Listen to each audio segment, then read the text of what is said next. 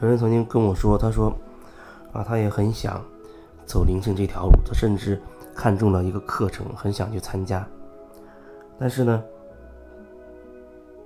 他又请不到假，如果辞职呢，又觉得好像愧对他的亲人，愧对父母，愧对他的爷爷奶奶等等。同时呢，他又觉得自己真的很渴望啊去学习。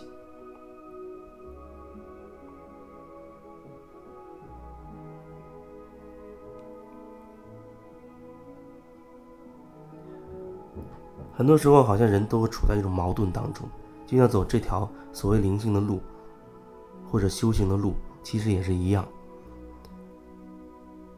你在忽然觉得，哎，这条路挺好的时候。你就会开始面临着一些选择，比如说我一开始接触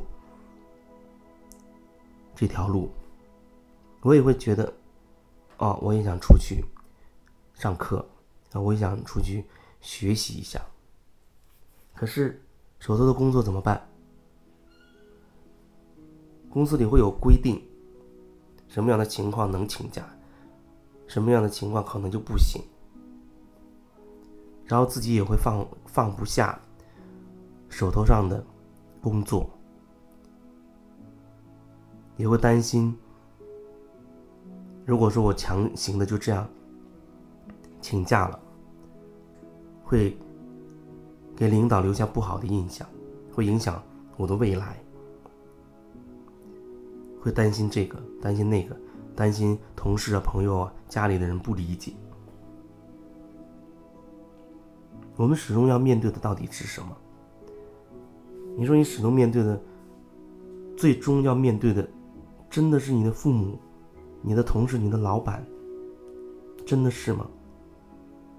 还是其实你最终只是因为你没有过你自己的这一关，才会让你觉得你没有办法去面对所谓的别人？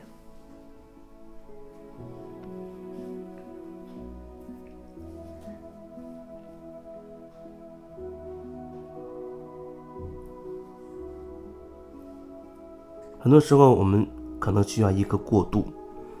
过渡，就是在你喜欢啊，你想修行也好，走灵性这条路也好，哦，你知道这很好，对你会有好处。可同时，你眼下的这些工作似乎又不能支持你真的放手去做，那怎么办？我觉得。你可以在你现有的这个情况之上，去看一看，你究竟能做出多少调整？可能让你辞职，你会觉得没办法和家人交代，同时又没有一份收入，那或许辞职就不是你当下最好的一个选择。或许你能做的就是，呃，每天多给自己一些时间。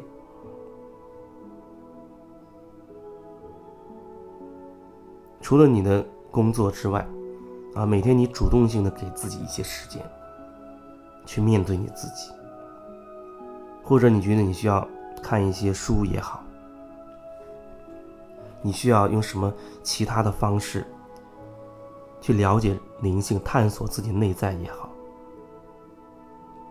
现在网络这么发达，或许你可以在网络这个空间找到一个适合自己的平台。啊，找到一个适合自己的人，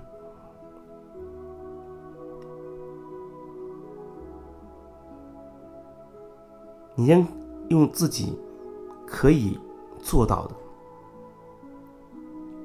多给自己一些时间，多去了解，这也是准备的一个过程。可能慢慢慢慢的这个过程当中，你会觉得自己越来越有力量，有些东西你可能会越来越清晰，要不要辞职？或者要做什么，要怎么调整你的工作状态，你可能会相对越来越清晰。那么你就可以不断的去调整。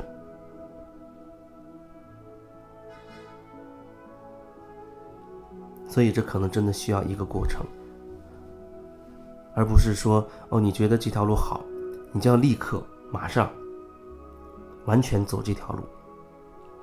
而且本质上，无论你做什么，跟他是不是灵性没有什么必然的关联。同样，你在做一个工作，你可以带着觉察去做。你可以说：“哦，这样就是把灵性带入到你的生活、你的工作里。”你也可以很无意识的在做，那你可能跟大部分人没有什么区别。所以灵境不是说，哦，你要放弃你眼下所有的东西才可以去追求的东西。它本身就无处不在，它融入你所有的工作、所有的生活，或者说它可以融入你所有的面相当中去。比如说。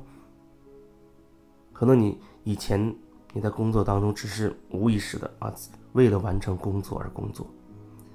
可是你现在你只是有意识的带着一点点觉察，比如说你会经常注意到自己的呼吸，看着自己正在工作，看着自己正在做一些好像你也不知道在做什么的工作，甚至你慢慢意识到。你一直都在做一些自己不喜欢做的东西，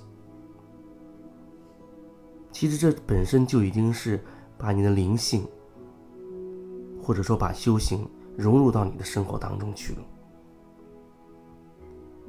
灵性或者修行，它不是一个什么特别的东西，其实也没有必要把它一定要单独拿出来说什么。它原本也和生活息息相关的，那就好比是一种是你有意识的，你知道你在说什么，你在做什么的生活；一种是你完全无意识的、随大流的在说在做。遇到什么人，好像你要用什么面具；在什么场面，你好像要说什么话。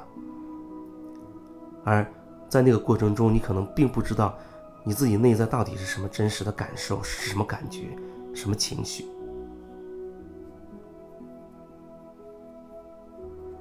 所以呢，所谓的修行，所谓的灵性，并没有远离生活，而是让你能够更深入的了解自己，让自己更深入的融入生活。不然，你可能就会产生偏差了。你可能就真的追求那所谓的美好去了，因为你会认为眼下的并不是你想要的，你以为是这样。你只要那种所谓修行的美好，可是当你一旦遇到那些所谓不美好的东西，你就开始抗拒。